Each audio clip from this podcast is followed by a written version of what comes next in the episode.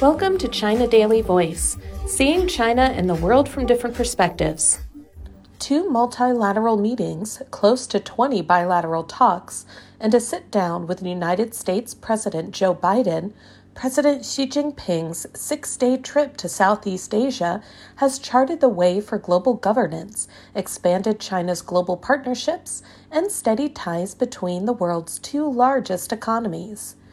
Xi traveled to Bali, Indonesia from Monday to Thursday for the G20 summit before attending the 29th APEC Economic Leaders meeting in Bangkok and visiting Thailand, the first time he has attended the events in person in three years. Xi returned to China on Saturday evening. The back to back meetings held by Asian countries took place amid spillover from the Ukraine crisis, which fueled global financial, energy, and food crises, with some countries advocating division, confrontation, and decoupling. The world is again standing at a crossroads, and Asia has embraced a crucial moment in promoting global governance, State Councilor and Foreign Minister Wang Yi said after the conclusion of Xi's trip. Wang, who is also a member of the Political Bureau of the Communist Party of China Central Committee, said Xi's proposals at the G20 summit indicated that he has always kept the interests of developing nations in mind and maintained the outlook in his diplomatic activities that true development can only be attained with a common development of all countries. At the summit, Xi said Beijing supports the African Union in joining the G20. China's support for multilateralism and its contribution to G20 cooperation is also evidenced in the fact that the 15 projects and proposals put forward by Beijing were included in the list of projects for pragmatic cooperation at the summit.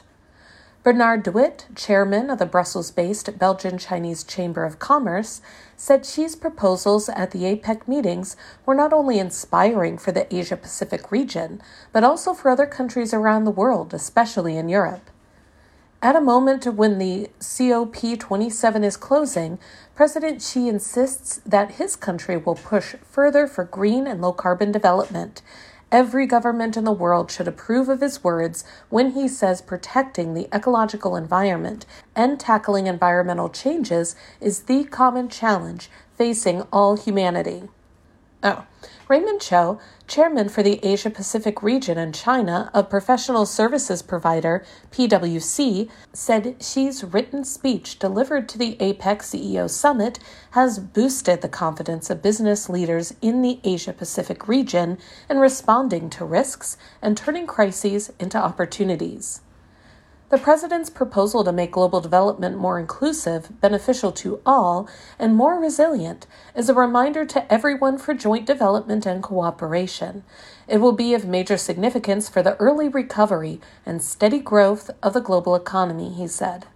Vasily Kashin, director of the Faculty of World Economy and International Affairs at HSE University in Russia, said he thoroughly agreed with Xi's call to stay committed to openness and inclusiveness and bring prosperity for all in the Asia Pacific region.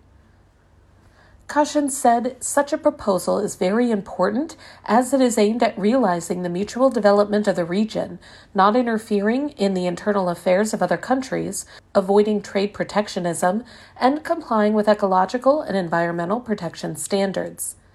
China is building a cooperative pattern of openness, which will boost the joint development of all countries in the region, he said.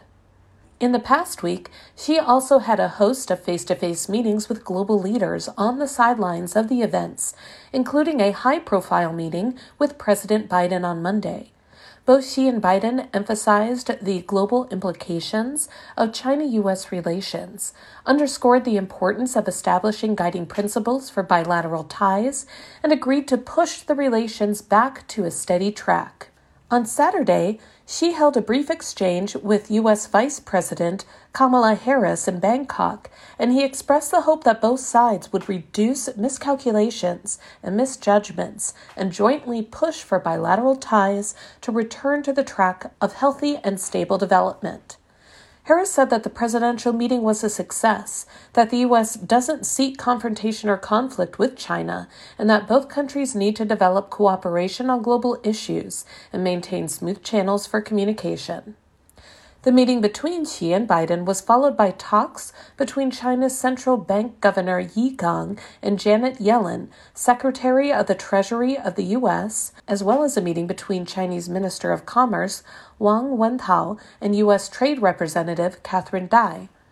Foreign Minister Wang said the meeting charted the direction for China US relations, preventing them from getting off course or out of control and finding the right way for the two nations to get along.